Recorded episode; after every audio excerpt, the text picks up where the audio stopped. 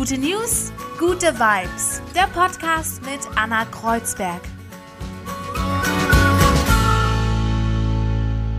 Einen wunderschönen guten Morgen. Gute News, gute Vibes. Ich freue mich, dass ihr da seid. Jeden Montag gibt es ja immer die drei guten News von mir, rausgesucht, Anna Kreuzberg. Und zusätzlich habe ich immer noch einen Interviewpartner. Diese Woche ist mein Interviewpartner oder meine Interviewpartnerin Franziska Böhler, die ist Krankenschwester, die hat ein Buch geschrieben. Es fing an der Corona-Krise, dass sie gesagt hat, stopp, halt, jetzt reicht's. Ich muss was sagen. Ihr Instagram-Account läuft wie Hulle, weil sie ist jemand, sie packt aus, sie sagt, wie es ist und sie haut auf den Tisch. Viele haben das ja wirklich gut gemeint. Also das, das muss man ja echt sagen. Das haben ja viele gut gemeint, weil was, was, will, was will denn jetzt irgendwie Oma Inge vom Land an, an meinen Arbeitsbedingungen verändern? Die haben sich halt hingestellt und wollten ihre Wertschätzung zeigen. Das, äh, die Kehrseite ist halt einfach, dass das so ein Trend war. Ja? Da hat sich jeder B-Promi irgendwo ins Fernsehen gesetzt und geklatscht und gesagt, super, toll. Aber jetzt kommt halt nichts mehr. was Franziska konkret an unserem Gesundheitssystem ändern würde. Und weil sie eben sagt, hey, jetzt klatscht keiner mehr, aber die zweite Welle kommt vielleicht und da braucht ihr wieder unsere Hilfe. Was ihr anprangert etc., darüber reden wir gleich im Gespräch. Natürlich sorgt sie ja trotzdem für gute News, denn sie ist jemand, sie ist authentisch und ehrlich und das brauchen wir auch in den, in den guten Vibes, in den guten News. Ne? Ja, und jetzt kommt es aber erstmal zu den guten News. Drei, wie immer, am Montag. Bio boomt. Gerade jetzt in der Corona-Krise wollen sich immer mehr Menschen nachhaltig und gesund ernähren und regionale Produkte sind sehr gefragt. Die Nachfrage nach Produkten aus ökologischer Erzeugung hat zugenommen. Bio ist auf jeden Fall im Alltag angekommen und der Verbraucher, der profitiert am meisten von diesem wachsenden Wettbewerb. Die Preise für Bio werden nämlich billiger. Ja. Nun muss man sich die erstmal leisten können. Wenn viele Leute zurzeit in Kurzarbeit sind, ist das trotzdem so eine Sache. Aber Bio ist keine Nische mehr, Bio ist Massenmarkt, ganz, ganz klar. Dann gehen wir mal zu Neuseeland. Kein Gender Gap mehr in Neuseeland. Das war eine richtig schöne Nachricht, finde ich. Per Gesetz sind Männer und Frauen jetzt gleichgestellt, was das Gehalt angeht dort. Die neuseeländische, äh, das neuseeländische Parlament hat jetzt einstimmig einen Änderungsvorschlag zur Lohngleichstellung verabschiedet und Neuseeland belegt im Global Gender Gap Index 2020 den sechsten Platz im weltweiten Vergleich. Ja, jetzt könnt ihr mal raten, wo Deutschland ist. Die sind, naja, gut, ich würde jetzt nicht weit hinter Neuseeland sagen, aber wir sind auf Platz 10, was diesen großen Gehaltsunterschied zwischen Männern und Frauen angeht. Leute, wir sind im Jahre 2020, kämpft, beschwert euch, äh, liebe Männer, wenn ihr mithört, das ist echt nicht cool, das geht nicht und wir werden an allen Fronten kämpfen, dass das äh, irgendwann mal eine Art Gleichberechtigung erfährt. Ähm, das kann ich euch mit diesem Global Gender Gap Index hier nochmal ähm, vorstellen. Und zwar, Island ist auf Platz 1. Da äh, gibt es am wenigsten Unterschiede zwischen Männern und Frauen, beziehungsweise gar keine. Das sehe ich hier nicht so richtig. Ich glaube ein bisschen. Dann Norwegen, Finnland, Schweden, also diese ganzen nordischen Länder, ähm, mal wieder, wie bei so vielen Sachen, sind sie absolut ähm, Vorreiter. Auf Platz 5 Nicaragua, Platz 6 jetzt im Neuseeland, ähm, Platz 7 Irland, dann Spanien, Ruanda und nach Ruanda kommt erst Deutschland. Also da ist noch viel zu tun. Und dann habe ich noch eine dritte gute Nachricht. Es soll ja jetzt richtig heiße Tage werden. Ähm, ja, vielleicht kennt ihr das kühle Getränke nützen nichts, wenn es richtig heiß ist, sagt man so schön. Man soll ja heiße Sachen trinken. Letztendlich, wer macht das? Und warum? Woher kommt das überhaupt? Also, wahrscheinlich ist es so, dass man sagt, man soll heiße Getränke bekommen, weil man dadurch mehr schwitzt. Und schwitzen kühlt einen ja ab. Aber das ist ja ein bisschen umständlich, dann kann man ja auch gleich was Kaltes trinken. Also Hans Braun, Leiter der Abteilung Sporternährung am Institut für Biochemie der Deutschen Sporthochschule in Köln, sagt, ja, was Kaltes trinken ist jetzt bei diesen heißen Temperaturen eigentlich eher das Richtige. Ähm, ursprünglich kommt das eben mit diesem heiße Sache trinken, okay, dann schwitzt man, so kühlt sich der Körper biologisch einfach selber ab. Das ist irgendwie ziemlich umständlich. Er sagt, ähm, und Studien zeigen wohl auch außerdem, dass uns Abkühlung von innen fitter machen kann, was zum Beispiel Sport angeht. Und zwar nicht nur Raumtemperatur, sondern wirklich was Kühles trinken. Ja, und deswegen wollte ich euch das einfach nur hier mal nahe bringen. Ähm, denkt dran, macht einfach das, was euer Körper euch sagt, wie ihr euch fühlt. Wenn euch der Körper sagt, okay, ich trinke jetzt was Kaltes, dann wird es auch meistens schon richtig sein. Also jetzt achtet auf euch in diesen sehr schönen, sehr heißen Temperaturen. Ähm, müssen ja auch wahrscheinlich viele arbeiten, aber viel duschen, in den See springen, ins Meer springen und ja, wenn ihr Bock habt auf was Kaltes, auf was Kühles, anscheinend darf es auch mal was Kühles sein, aber das macht ihr wahrscheinlich eh. So, das war so ein kleines Besser, Besserwisser-Wissen. Und jetzt kommen wir zu Franziska. Die hat nämlich richtig viel zu sagen. Franzi Böhler, ich habe dich eben schon anmoderiert. Jetzt bist du bei mir im Gespräch. Wir sind über Zoom äh, in Kontakt. Einen wunderschönen guten Morgen. Guten Morgen. du, ich habe ja schon gesagt, du bist Krankenschwester. Jetzt muss ich das nochmal mit dir begrifflich klären, weil Krankenschwester ist ja so eigentlich nicht korrekt. Darf ich weiterhin Krankenschwester sagen? Was hörst du am liebsten? Ja, Krankenschwester darf ich mich gerne nennen. Ist, ähm, kommt immer darauf an, was auf äh, dem jeweiligen Examen steht. Ähm, das heißt äh, mittlerweile Gesundheits- und Krankenpflegerin und ab diesem Jahr startet ja die generalistische Pflegeausbildung und ähm, ab September, Oktober sind wir dann Pflegefachfrauen und Männer. Und ihr werdet euch aber weiterhin wahrscheinlich äh, Krankenschwestern und Brüder nennen, oder? Ja, das, es gibt Kollegen, die sehen das äh, so und so, aber das ist halt so, ja, der Volksmund sagt halt Krankenschwester, ja. Das ist halt irgendwie, ich weiß nicht, ob sich das wird ein paar Jahre dauern, bis sich wahrscheinlich die neue Begrifflichkeit dann durchsetzt.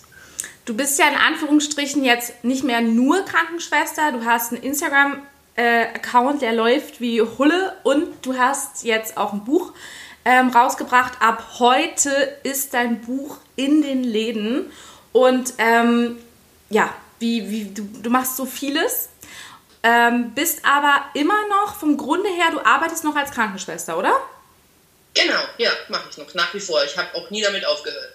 Weil du hast über 100.000 Follower, da könnte man ja schon mal denken, okay, sie hängt es an Nagel und ist jetzt nur noch Instagramerin. Es gibt sehr viele. Ja, nee, das wird, das wird mir auch nie passieren. Das ist also nach wie vor, ähm, ähm, läuft das nebenbei. Instagram, mein Hauptjob ist echt die Klinik und das bleibt auch so. Das will ich auch so. Ach, okay, okay. Ja, jetzt hast du ja ein Buch geschrieben und da du bist, also ich habe dich bei Instagram entdeckt. Du bist jemand, der raushaut. Du bist eine Powerfrau, die sagt, was ist. Die macht, du machst jetzt nicht nur schöne ähm, Bikini-Fotos beziehungsweise gar nicht, sondern du ähm, willst, glaube ich, auch so ein bisschen was in deinem Berufsstand bewegen. Äh, sehe ich das richtig? Genau so ist das, ja. Und ich ähm, habe ja auch mit Insta angefangen, mit einem ganz kleinen Profil und habe eigentlich mehr geguckt, als dass ich selbst gepostet habe. Und das fing, glaube ich, vor zwei, drei Jahren an. Ähm, da habe ich in Arbeitsklamotte einfach mal ein Foto hochgeladen mit einem Text drunter, das war ein harter Dienst. Und das Bild ist so durch die Decke gegangen und hatte, ich weiß nicht, ich glaube, über 100 Kommentare und das war schon ziemlich viel für meine damalige Followerzahl. Und da wusste ich dann, oder habe dann gemerkt, da geht was und da besteht Interesse. Und äh, vielleicht ist das auch so eine kleine Nische zwischen den ganzen anderen, irgendwie, die sich vielleicht ein bisschen auf äh, Beauty, Mode, Make-up beschränken. Und so war es dann auch. Mhm. Gott sei Dank. Dein Buch heißt I'm a Nurse, warum ich meinen Beruf als Krankenschwester liebe, trotz allem, und zwar wirklich trotz allem, du bist jemand in Anführungsstrichen, der sich auch mal auskotzt, der sagt, was ist. Ähm, wie war, wenn wir jetzt zurückgehen nochmal in die Anfänge, wie hast du dir vorgestellt, wie ist der Beruf als Krankenschwester und wie ist er wirklich? Da gibt es ja kleine Unterschiede wahrscheinlich. Ja, also dass ich, dass ich den Job machen will, das wusste ich eigentlich schon relativ früh. Ich äh äh, habe immer gerne äh, sämtliche Wunden in der Familie verarztet und äh, war da immer gleich äh, bei der Stelle, wenn sich jemand verletzt hat. Und habe dann auch ähm, relativ ähm, oft, ja, immer einen Opa, wenn sie mal im Krankenhaus waren, besucht. und ich war immer fasziniert. Ich war immer total fasziniert von den, von den äh, Krankenschwestern eben, die da immer alles so im Griff hatten und wussten, wo, wo, wo jedes Kabel hingehört. Und die haben so eine Autorität ausgestrahlt. Das hat mich einfach super beeindruckt. Und ähm, ja, und ich, für mich war relativ klar nach der Schule, was ich mache.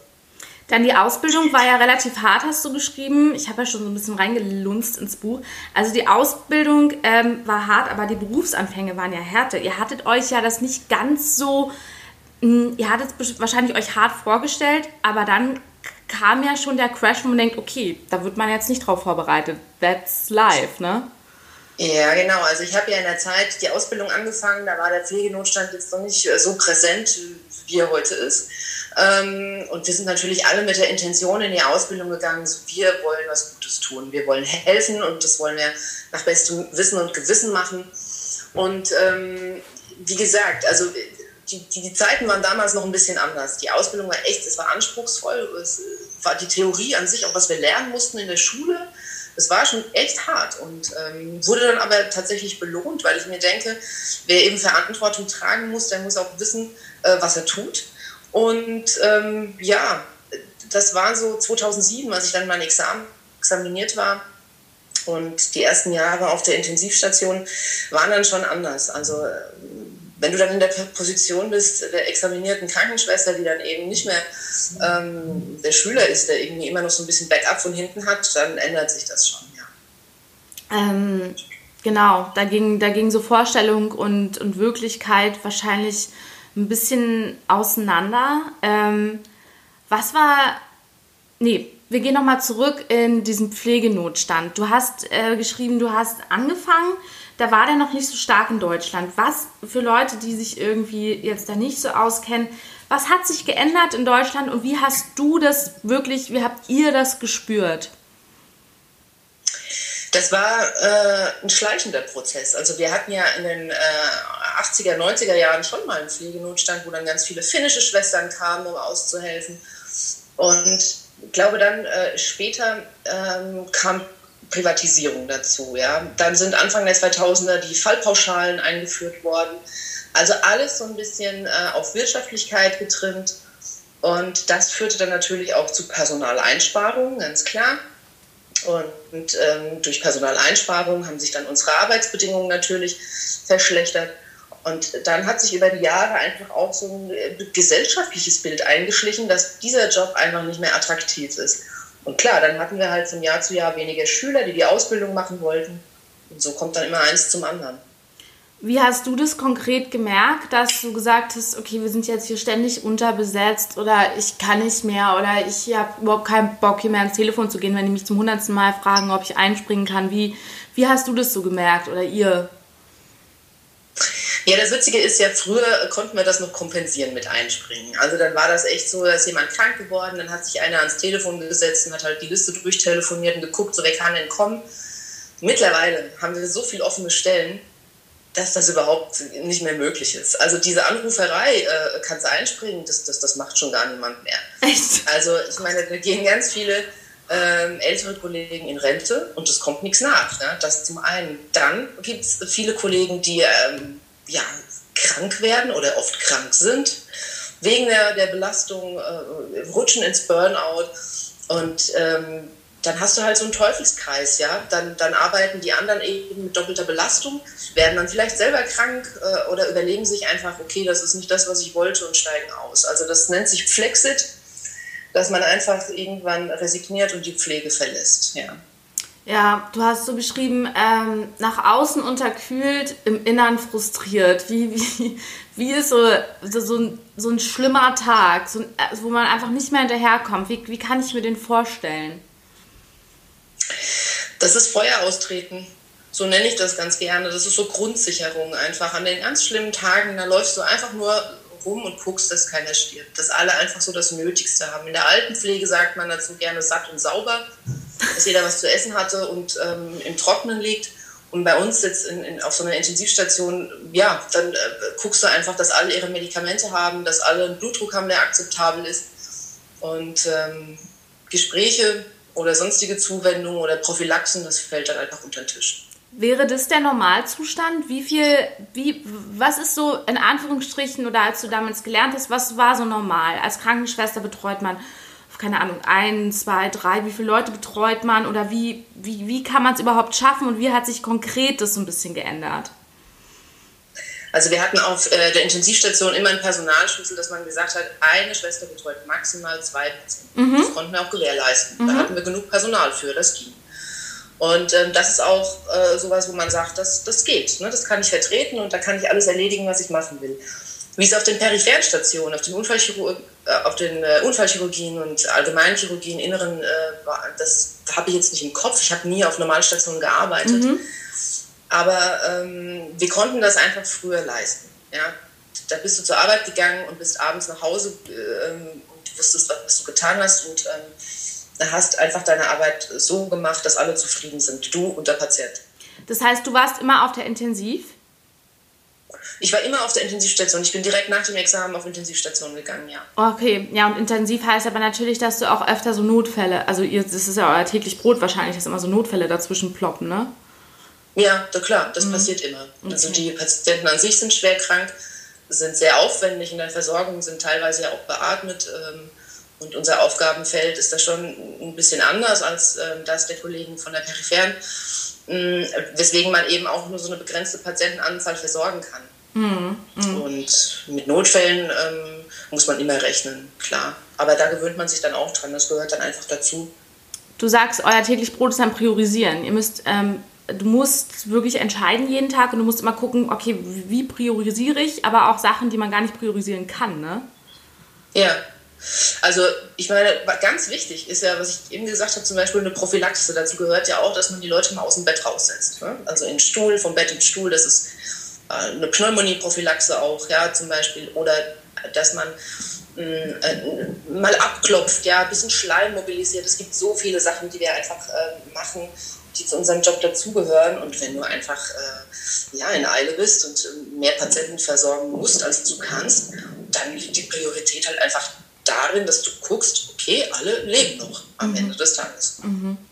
Ich habe eine Freundin, die hat mal eine Krankenschwester-Ausbildung auch angefangen und ähm, hat sie abgebrochen, weil es ihr zu krass war. Und die ist übrigens jetzt mittlerweile Chirurgin. Ach, krass, ne? Krass. Ja. ja, also um die Verhältnisse mal, ähm, ja, um einfach mal so die Verhältnisse zu haben, das ist schon extrem.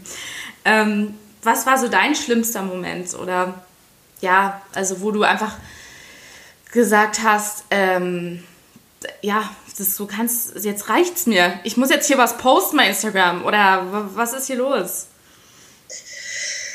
Das kann man gar nicht auf einen Moment oder auf ein Erlebnis reduzieren. Das, das, das sind einfach ganz, ganz viele Tage. Und das sind eben diese Tage, wo ich auf Station gehe und, am, äh, und bei Dienstbeginn einfach schon weiß, okay, ich werde das nicht schaffen bis heute Abend. Mhm. Und das ähm, äh, demoralisiert natürlich, ja. Und ich glaube, das ist halt eben auch der Grund, ähm, warum so viele Kollegen eben so ähm, ja, demotiviert, demoralisiert, enttäuscht sind und, und dann einfach sagen, gut, ich mache was anderes. So habe ich mir das nicht vorgestellt. Ja, von den Leuten, mit denen du gelernt hast, wie viele sind da noch äh, so ungefähr Pi mal Daumen? Was denkst du? Oder gibt es da Statistiken, wie viele ähm, Leute das mal angefangen haben und dann einfach gesagt haben, ich kann nicht mehr? Also ich weiß, dass ähm, als wir den Kurs begonnen haben, 2004, ähm, ja, da haben zwei, glaube ich, während der theoretischen Ausbildung, praktischen Ausbildung schon gesagt, okay, nee, das, ist, das kann ich nicht, das packe ich nicht. Und mhm. haben dann eben gesagt, nö, sind ausgestiegen und ich habe nicht mehr Kontakt äh, zu allen, aber ich weiß, dass ganz viele äh, sich äh, umorientiert haben, ähm, sei es ein Studium, sei es ein komplett anderes Berufsfeld. Mhm. Und ähm, das ist, glaube ich, aber in den jetzigen Kursen noch mal viel krasser. Ja. Ja, jetzt werdet ihr aber auch angesehen als ein Berufsfeld, was immer so am Jammern ist. Da, wo sich andere da denken, warum sind die denn immer am Jammern? Aber du sagst einfach, guck mal, so und so und so sieht's aus. Wir haben doch unsere Gründe und wir sind ja wichtig in der Pflege. Also ich meine, wenn es euch nicht gibt, was gibt es dann noch, ne? Ja, ich würde noch nicht mal sagen, dass es, ähm, also für mich ist es kein Jammern, es ist eher ein Anprangern einfach. Mhm. Ähm, denn ähm, ich meine, die, die, Kollegen engagieren sich ja. ja. Ähm, es ist, du musst es ja irgendwie nach außen tragen, was ja. da vor sich geht. Wir können unsere Arbeit ja auch schlecht abbilden. Das ist ja das Nächste. Wir produzieren ja hier irgendwie keine, äh, äh, ähm, keine Papiere, auf denen man dann nachlesen kann, oh, äh, Schwester Ilse hat heute so und so viele Patienten äh, äh, und das und das gemacht, sondern mhm. das ist ja auch keiner da, der den ganzen Tag sieht, was da gearbeitet wird. Unser, unser Endprodukt, ja, in Anführungsstrichen, ist dann einfach ein genesener Patient, der gut versorgt wurde und der krank ins Krankenhaus kam und gesund wieder rausgeht. Also nur als Beispiel. Genau. Mhm. Wie hast du denn so die ganze Corona-Zeit erlebt? Ähm, bevor es losging, währenddessen, danach, wie war so die Stimmung bei euch? Wie findest du, dass es alles gehandhabt wurde? Was äh, fällt dir dazu ein? Also ich hatte ja dieses Jahr quasi zum äh, März gekündigt ähm, und bin dann in die Anästhesie gegangen. Und ähm, da fing das jetzt gerade an mit Corona. Und meine Station ähm, hat sich da wirklich super gut drauf vorbereitet. Und ich bin dann tatsächlich auch nochmal für vier Wochen zum Aushelfen zurückgegangen. Die haben äh, die ganze Station umstrukturiert, umgekrempelt. Die haben sich darum gekümmert, dass andere Kollegen von der Peripherie einspringen dass es da einfach ein Schichtsystem gibt, ähm, wo zwei Ärzte äh, anwesend sind. Da sind sogar ärztliche Kollegen aus der, aus der Pädiatrie eingesprungen, haben mit uns geschichtet, ja. Da sind die Flure abgetrennt worden auf infektiös, nicht infektiös. Also da war wirklich so eine richtige ähm, Stimmung mit, mit dem Grundtenor, dass wir das zusammen schaffen. Also wir hatten, es, die Stimmung war wirklich gut und das fand ich total beeindruckend, was man einfach ähm, leisten kann, wenn es ernst wird. Mm, und wie war es? Waren die Betten dann voll? Wurde viel vorbereitet und die Corona-Patienten blieben zum Glück aus, was man so gehört hat in den Medien? Oder wie war das bei euch direkt? Also ich habe in einer Region gearbeitet oder in einem Krankenhaus, ähm, in dem wir schon viele Corona-Patienten hatten. Also diese Infektionsstation, die eigens dafür eingerichtet wurde, die war eigentlich dauerhaft voll belegt. Und ähm, aber das Handling und die Versorgung der Patienten war zu jeder Zeit äh, wirklich gut gewährleistet. Das haben wir gut hingekriegt, muss man echt sagen. Ja, super. Nur Nachteil zu der Zeit war natürlich, OPs wurden verschoben, ähm, Wochenbetten waren nicht mehr so zur Verfügung und so weiter. Wie, oder ähm, das, das war ja auch ein Nachteil davon, ne? Ja, genau. Die ganzen elektiven Eingriffe, die mussten abgesagt werden ähm, wegen Infektionsrisiko natürlich und eben auch, ähm, um so ein bisschen Personal ähm, auch in, in, in, in, Vorhalt zu haben. Ja? Ähm, und so eine Hüft-Tap zum Beispiel, also eine Hüftprothese, die hätte ja im Anschluss auch Reha gebraucht, um gut zu werden. Und auch die Reha-Einrichtungen, die, die, die äh, hatten keine Patienten, mussten zumachen. Also alles, was einfach aufzuschieben war, haben wir aufgeschoben. Ich denke, das war auch richtig so. Ähm, siehst du im Nachhinein, also jetzt bei euch, dass es alles gut gelaufen ist mit der ganzen mm, Corona-Zeit und hoffentlich nicht nochmal eine zweite Welle? Also wir auf Station, äh, mit Intensivstation haben das richtig gut gemanagt. Das muss ich echt sagen. Da haben sich die Kollegen echt Arme und Beine ausgerissen, waren da voll dabei. Es hat sich niemand beklagt. Das ist echt so. Da hat jeder mit angepackt. Keiner war sich für irgendwas zu schade. Und deswegen lief das auch wirklich so gut. Generell in ganz Deutschland waren ja auf einmal Pflegekräfte im Fokus, haben Ansehen bekommen, äh, wurde beklatscht, du hast auch äh, geschrieben, es hat dich gerührt. Trotzdem war es aber auch so, also so äh, auf einmal sind dir Leute aus dem Weg gegangen, im Supermarkt wurdest du blöd angemacht, ne? Ich hatte einen Artikel im Spiegel ähm, zu der Zeit und ähm, da bin ich erkannt worden, äh, im DM war das und da hat mich eine Dame, man muss ihr zugute halten, sie hat es sehr freundlich formuliert, also sie hat mich nicht angeranzt oder so, aber sagte dann, ob es denn nicht besser wäre, ich würde zu Hause bleiben, ich hätte ja Kontakt mit den Corona-Patienten, ob da nicht jemand für mich einkaufen gehen könnte. Ja, das fand ich so ein bisschen schwierig, aber ich glaube, das war so ein bisschen die Ausnahme, dass man so eingestellt war. Ich würde das auch gar nicht so krass formulieren, das mit diesem Applaus, weil ich viele haben das ja wirklich gut gemeint. Also das, das, das muss man ja echt sagen. Das haben ja viele gut gemeint, weil was, was, will, was will denn jetzt irgendwie Oma Inge vom Land an, meinen Arbeitsbedingungen verändern? Die haben sich halt hingestellt und wollten ihre Wertschätzung zeigen. Das, äh, die Kehrseite ist halt einfach, dass das wie so ein Trend war. Ja? Da hat sich jeder B-Promi irgendwie ins Fernsehen gesetzt und, und, und geklatscht und gesagt, super, toll. Aber jetzt kommt halt nichts mehr. Und wir brauchen halt einfach nachhaltige Veränderungen. Und ähm, das war nett und es war auch wirklich mental so ein bisschen bestärkend, aber letztlich hat es keinem was gebracht. Ja, Im Gegenteil. Also gerade, dass jetzt irgendwie keiner mehr drüber spricht und dass es allen mehr oder weniger jetzt egal ist, weil dieser Trend vorbei ist, das ist halt bitter. Ja, aber ähm, wir sprechen drüber. Heute kommt ein Buch raus, I'm a Nurse, warum ich meinen Beruf als Krankenschwester liebe, trotz allem. Was ist dein Anliegen? Was würdest du machen, wenn du der Spahn wärst, wenn du mit Merkel reden könntest, wenn du wie, was würdest du konkret ändern? Was wünschst du dir auch? Ähm, Thema Ansehen und so weiter. Ähm, jetzt hast du die Möglichkeit, ähm, stellen wir uns vor, äh, du bist ähm, an der Macht. Was änderst du konkret? Das Allerwichtigste ist, dass dieses Gesundheitssystem einfach nicht gewinnorientiert ist. Diese Privatisierung bricht uns das Genick und die Fallpauschalen genauso. Das kann ja nicht funktionieren. Das ist, ist ja mit dem gesunden Menschenverstand nicht zu vereinbaren, dass, dass ein Patient irgendwie, dass er sich rentieren muss. Ja. Das ist doch, ab, das ist doch abartig. Und, und, und dieser Druck, den die Klinik hat, ja, der wird dann natürlich umgeschiftet auf uns, die wir diese Patienten versorgen müssen. Und ähm, ich glaube, gesellschaftliches Ansehen würde sich auch wieder verändern, wenn wir alle wieder die Zeit hätten, und, die wir brauchen, um uns um die Patienten adäquat zu kümmern, weil dann äh, sehen die Angehörigen auch, super, das läuft ja echt gut. Ja, dann wird auch nicht mehr so viel geschimpft. Also das ist halt wirklich, das, das, das, muss, das, das muss sich ändern. Das, das ist echt der Sargnagel für unser Gesundheitssystem und für den Pflegeberuf. Und natürlich auch für die ärztlichen Kollegen. Wie ist es konkret bei dir? Sagt eigentlich die Krankenhausleitung, ach Franzi, muss das denn hier sein? Oder ähm, findet die das gut? Mit dem, mit dem Instagram-Account und der Öffentlichkeitsarbeit? Ja, genau, genau. Also ich habe meinen Arbeitgeber ja nie genannt. Ich habe meinen Arbeitgeber nie genannt und ähm, habe auch nie über ihn geschimpft, weil äh, darum geht es auch gar nicht. Ähm, die Kranken, man kann ja nicht sagen, das Krankenhaus hier ist der Arsch, sondern das sind ja die Umstände, die, denen sich eben auch die Kliniken beugen müssen. Ja. ja dafür kann der Einzelne ja nichts. Ja. Und ähm, nee, von daher gab es nie Probleme, weil ich denke mir, ich formuliere das alles auch konstruktiv und ähm, absolut. Ja, schiebt da niemandem irgendwie den schwarzen Peter zu. Gibt's außer politischen Verantwortungsträgern.